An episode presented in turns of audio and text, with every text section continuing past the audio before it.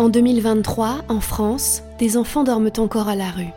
Et les chiffres sont en augmentation.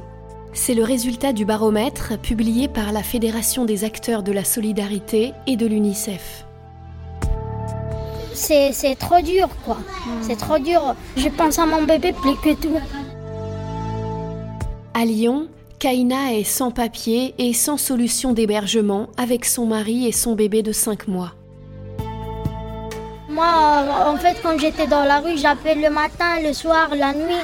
Un jour, il m'a dit, euh, un de 115, de ne, ne, pas rappeler. Et je lui ai dit, ben, je suis dans une situation fragile, je suis dans la rue, je suis avec un enfant. Elle m'a dit, on ne peut rien faire pour toi. Ils ont vécu dans la rue, sur le toit d'un supermarché, puis dans un squat géant. Dans ce squat-là, il y a plus que 250 euh, jeunes là-bas et des familles et tout. Euh, on n'a pas une chambre, on n'a pas une place. On dort dans une grande salle qui est pleine des rats, des souris, euh, des punaises du lit. Qu'ils ont fait des piqûres à mon enfant de, de 4 mois. J'ai les certificats médicaux, j'ai parti à l'hôpital de mère-enfant. Aujourd'hui, ils vivent dans le gymnase d'un collège de Lyon.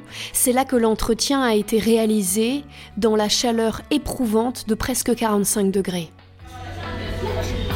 Quand j'ai venu au gymnase, la mairie a refusé de rentrer plus de personnes parce qu'ils veulent se débarrasser des gens qui sont là alors euh, qu'ils vont le trouver après une solution parce que le gymnase euh, doit se ouvrir euh, au début de septembre. Alors on ne sait pas qu'est-ce qu'on va faire quand ils vont sortir de, là-bas. On ne sait pas si on va avoir une solution. Kaina a aussi sollicité la PMI, le service de protection maternelle et infantile. Ils ont dit qu'ils ne peuvent pas nous aider la PMI. Ils ne vont pas pousser notre dossier chez la mairie pour que le petit rentre à la crèche. Ils m'ont dit que la crèche, c'est pas un droit, c'est pas comme l'école. Que si tu travailles pas, tu vas pas avoir une place. Moi, je vais chercher un travail, je vais essayer, même si je vais pas eu un contrat de premier jour ou bien ça. Il y a des gens qui attendent, qui travaillent chez l'employeur pendant des années pour qu'il le donne un contrat avec, qu'il le déclare avec son passeport. C'est trop compliqué les choses ici.